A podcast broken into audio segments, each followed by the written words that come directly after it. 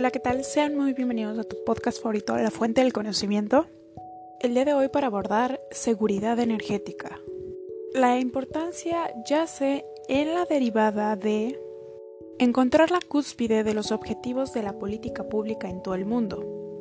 Además de que la sociedad espera la acción óptima de los gobiernos referente a la administración de los recursos energéticos.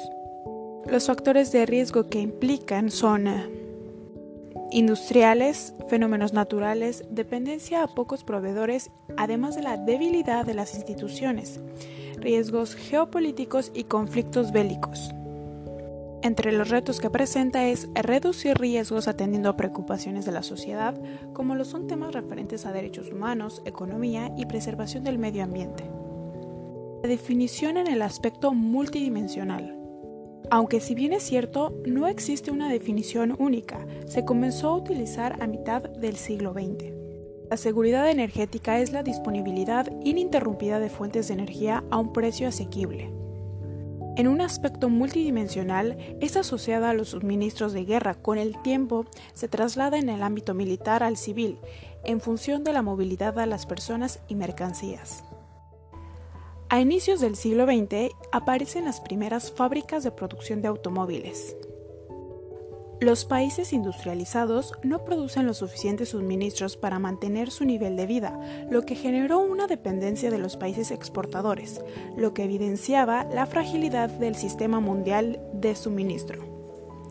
En cuanto a la seguridad energética, la transición energética internacional tras la revolución industrial resultó en el mundo contemporáneo como una dependencia a los combustibles fósiles para la obtención de un 80% de la energía primaria.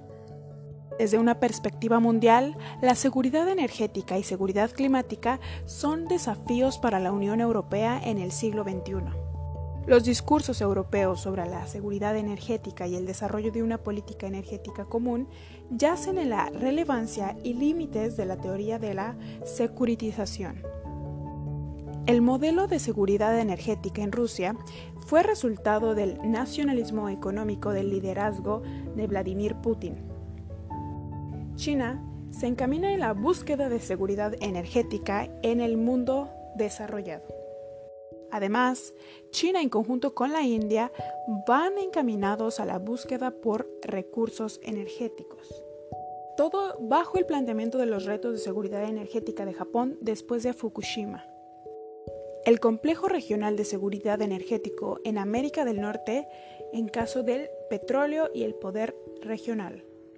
Y la seguridad ambiental energética en América del Norte. Se presentan además desafíos de la seguridad energética y sustentabilidad ambiental en México. Todo ello a partir de la internacionalización de Pemex y la seguridad energética, transitando hacia la sostenibilidad, la transformación necesaria de la industria eléctrica en México. En extenso sentido, el modelo de seguridad energética de Brasil se instaura y se plantean los mercados de carbono y el comercio de emisiones como una solución ambiental o una trampa climática.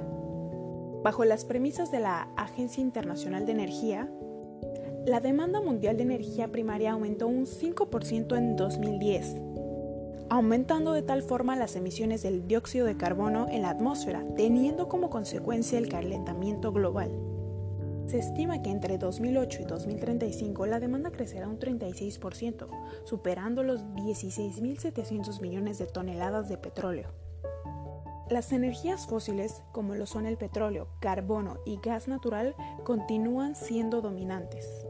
La política energética de la Unión Europea tiene fuertes bases en la búsqueda de una estrategia común con base a la realidad energética del espacio regional para así afrontar con eficacia los retos de seguridad energética y seguridad climática.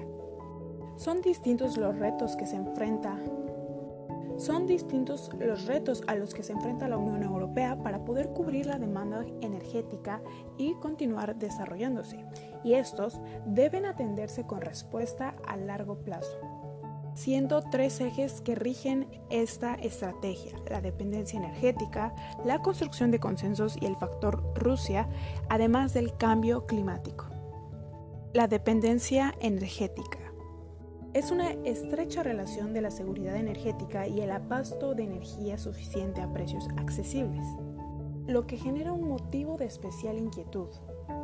La Unión Europea es altamente dependiente de las importaciones de combustibles fósiles, lo que impone desafíos para la garantía de suministro.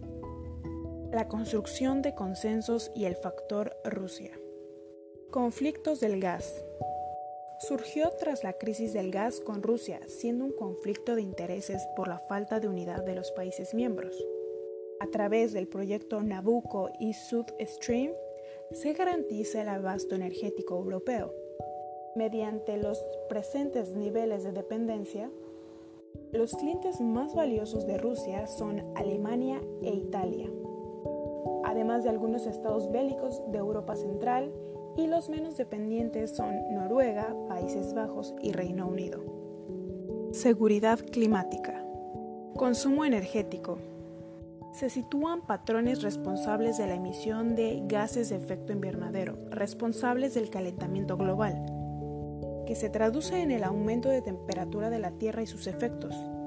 Las consecuencias futuras agravarán la competencia por recursos y propiciará disturbios y movimientos migratorios. Objetivos del desarrollo sustentable. Mecanismo de resolución de problemáticas ambientales. Para 1972, la Conferencia sobre el Medio Ambiente Humano en Estocolmo. Para 1973, se da la imposición del embargo petrolero por la OPEP. En 1974 se da la creación de la Agencia Internacional de Energía. Para 1992 se crea la Cumbre de la Tierra en Río de Janeiro. En 1997 se da la adopción del Protocolo de Kioto. Para el año 2000 se efectúa la Cumbre del Milenio de la ONU que adopta los Objetivos de Desarrollo. Para 2005 entra en vigor el Protocolo de Kioto. Para 2015 se presenta la adopción del Acuerdo de París en la conferencia del Convenio Marco de las Naciones Unidas sobre el Cambio Climático, donde finalmente en 2016 se adoptan los Objetivos de Desarrollo Sostenible.